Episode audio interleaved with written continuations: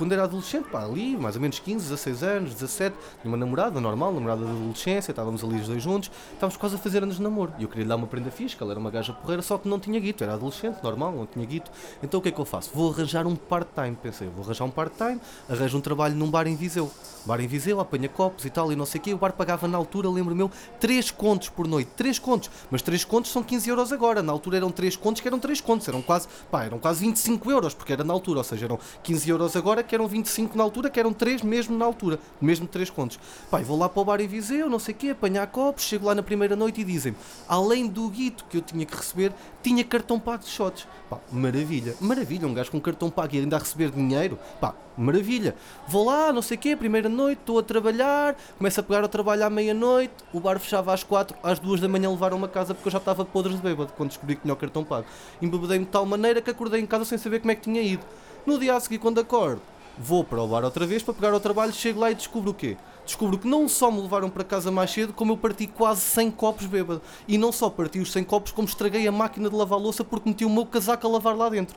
Ou seja, fui lá trabalhar durante 30 dias para ganhar dinheiro para comprar uma prenda para a minha namorada, acabei a trabalhar lá 4 meses de borla para pagar os estragos que fiz. Máquinas de lavar, é? Máquinas de lavar, é? Então eu que uma vez recusei um trabalho para uma marca de máquinas de lavar é? porque fui convidado para atuar numa reunião que só acontece uma vez de 50 em 50 anos das melhores gajas, mas as melhores gajas do Conselho de Louros, onde elas praticam o sexo delicioso e por vezes ordinário a todos os convidados, mas só oferecem o anos a quem? A quem? A quem? Ao músico de serviço, que era eu, o músico de serviço. E o que é que acontece? O que é que acontece? Nesse dia tive gripe e não pude trabalhar. E fiquei a ver 4 horas de João Baião e Rita Ferro Rodrigues em Ferreira do Zezer a falar de chouriços. Ah, ficaste em casa com gripe! Ficaste em casa com gripe! Então e eu que uma vez precisava de ganhar uns trocos extra no Natal, tinha ficado em casa com gripe dois meses sem poder ir trabalhar e tinha comprar prendas do Natal, né? E fui trabalhar com o Pai Natal para um centro comercial. Então eu estava lá a trabalhar com o Pai Natal, a tirar fotografias com as crianças, a tirar fotografias com pessoas vestidas de elfos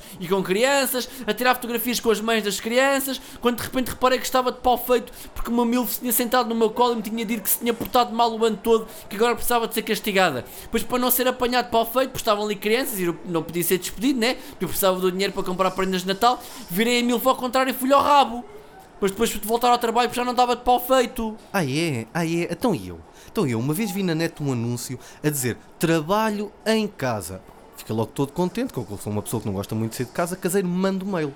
Mando mail para os gajos, os gajos dizem que é um trabalho fácil, que nem preciso sair da cama para ir ao escritório, porque os gajos mandam, com a minha morada, mandam-me logo o trabalho para casa, e eu só tinha de despachar o assunto e eles depois depositavam todos os meses guito na minha conta. Pá, pensei eu, ganda negócio, mas que ganda negócio. Fiquei logo todo contente, aceitei, os gajos disseram-me que começava a trabalhar logo na semana seguinte, que mandavam as coisas logo de manhã, e eu fico descansadinho, passo ali o fim de semana a relaxar, antes de pegar ao trabalho, fumar uns petardos, beber uns copos, sair à noite todo contente.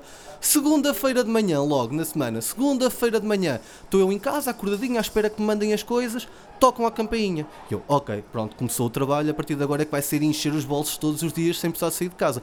Tocam a campainha, eu vou abrir. Quem era? Era o carteiro? Não, não, meus meninos era um preto de 2 metros e um surfista. Um preto de 2 metros e um surfista. E dizem eles: Ah, vimos aqui da agência. Afinal, o que é que era o trabalho? Era uma agência de prostituição online.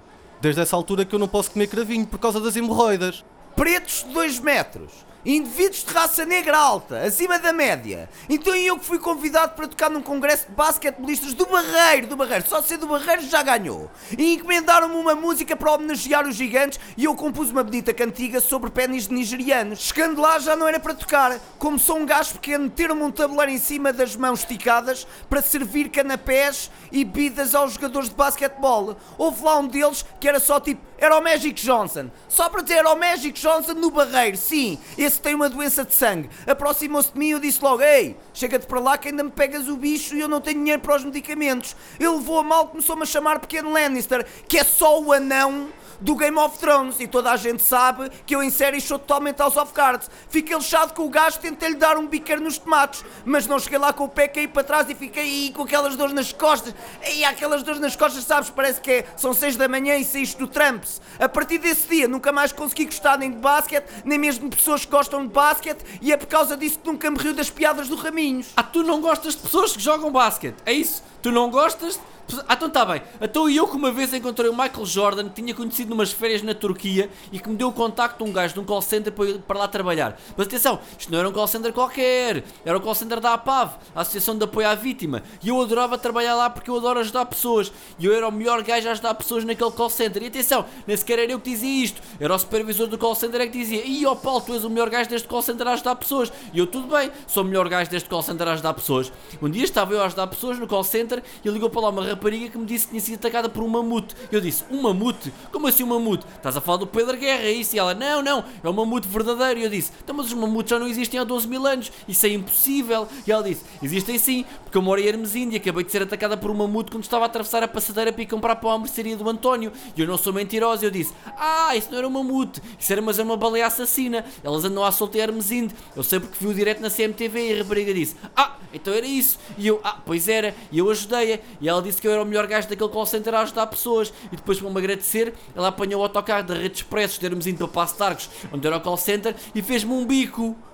O que foi chato, porque depois eu descobri que ela era minha filha e parecendo que não, isso ia estragar as comemorações do dia do pai. Então e eu? Então e eu? Há dois anos atrás, quando o meu dealer me disse que cortava a pila, lembra-se isso me cortava a minha pila e fazia com ela um colar que me obrigava a usar ao pescoço até ele ficar podre, enquanto eu não lhe pagasse aqueles 500 euros que lhe devia, lembra-se dessa coisa? Pá, fiquei logo assustado, fui logo à procura de trabalho. Fui à procura de trabalho até que arranjo um, pá, uma coisa muito esquisita, era tomar conta de gajos velhotes num lar, mas um lar assim meio clandestino. Mas atenção, não eram velhos normais, não era daqueles velhos que são velhos, eram velhos, velhos, mas tinham trabalhado na televisão, ou seja, tinham o rabo mais aberto, tinha que lhes mudar a fralda quase 15 em 15 minutos. Estava ali um dia, ali, coberto de merda, cheio de trampa, a mexer nas fraldas de um velho, olho para o gajo e vejo, pá, este gajo não cagou só trampa, está aqui um diamante no meio. Começo a olhar para os lados, a ver se estava alguém a ver, não estava ninguém. Abarbata o diamante, mal o mete no bolso, quem é que entra? A Yakuza chinesa. Quem, a Yakuza que é japonesa, mas há uma chinesa, porque era tão grave este crime que já não era a tríade, era a Yakuza, que veio do Japão e se fixou na China de propósito. Entram lá para dentro, metem-me um saco preto na cabeça e quando dou por mim onde é que eu estou? No grande palácio de Hong Kong, no restaurante. Começam-me a fazer perguntas e começam-me a bater, a perguntar o que é que é, ai o diamante e não sei o quê, mas eu como não sei falar chinês, comecei a fazer sons, ai xing ping, pong pang, ai chapang, ping ping.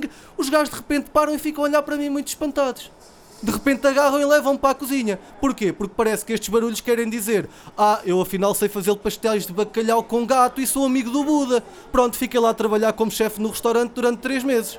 Aliás, prolongaram-me depois, neste momento sou gerente do restaurante, só não estou a trabalhar porque às terças tenho folga. E tenho folga para quê? Que é para retocar esta fita cola que me puxa os olhos para trás. Fita cola! Fita cola a arrepanhar os olhos. Então eu que trabalhava na contabilidade em Sacavém, onde havia tótil fita cola para colar balancetes, começou a rolar na empresa um boato em que o patrão era homossexual. E eu pensei, pá, mas qual é que é o mal disso? Olha que isto ainda vai acabar mal. E não é que o patrão quis provar a todos que era hetero. E um dia entrou na empresa quem? Quem? A Odete Santos, a camarada. E foi para o gabinete do boss, que era um aquário mesmo no meio da sala, onde os empregados trabalhavam. Do nada espetam-lhe um linguadão e começam numa lambança e ela mete o seio de fora, pá, e começou a malta toda a vomitar forte e feio. Logo numa altura em que tínhamos imenso trabalho. A minha colega Paula começa a vomitar assim uma cena verdes, ao que eu digo assim, pá, olha que isso é a bilis, olha que sorte. Sabes que depois da bilis acaba logo a má disposição. E ainda bem que foi a Paula porque ela é uma trabalhadora exemplar. E eu disse logo, ainda há justiça neste mundo.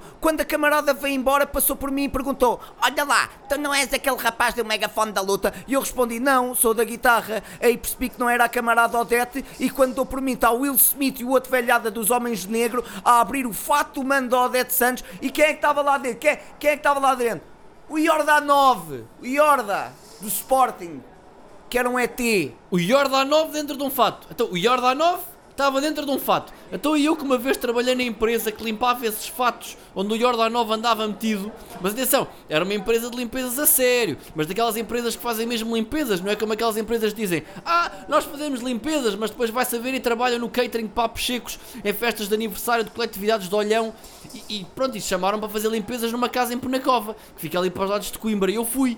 Então estava lá a fazer limpezas, a limpar tudo direitinho, a limpar a cozinha, a limpar a casa de banho, a limpar a sala, a limpar o escritório, a limpar o quarto, a limpar a casa toda. Quando de repente começa a ouvir um barulho dentro do armário do quarto, vou até ao armário e quando abre a porta puxa-me lá para dentro. E eu penso, olha que bonito, tinha um jantar no sushi combinado com a miúda e agora estou fodido, já me vai dar na cabeça. Então eu estou lá dentro do armário e pergunto, que é isto pá? Confianças são estas? Porquê é que me puxaste para dentro do armário? E ela, porque era uma ela, diz assim: Ah, desculpa, mas eu sou Anne Frank e estou aqui metida há montes de tempo, preciso da tua ajuda. E eu digo: Ah, mas já me podias ter dito há mais tempo que eras Anne Frank, estás boa miúda, estás com boa cara para quem está metida no armário há tanto tempo. E ela disse: Ah, obrigado, olha, já agora preciso que vais lá fora ver, estão lá soldados nazis para eu poder sair daqui em segurança. E eu disse: Sim, Ana, isso é na boa, porque eu já a chamava por Ana.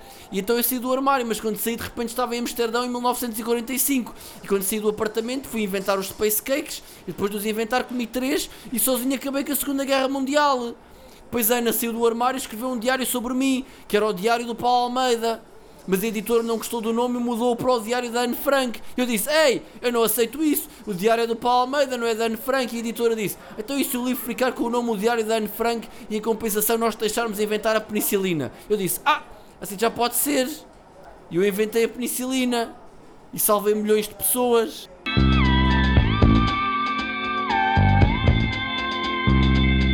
Então e eu?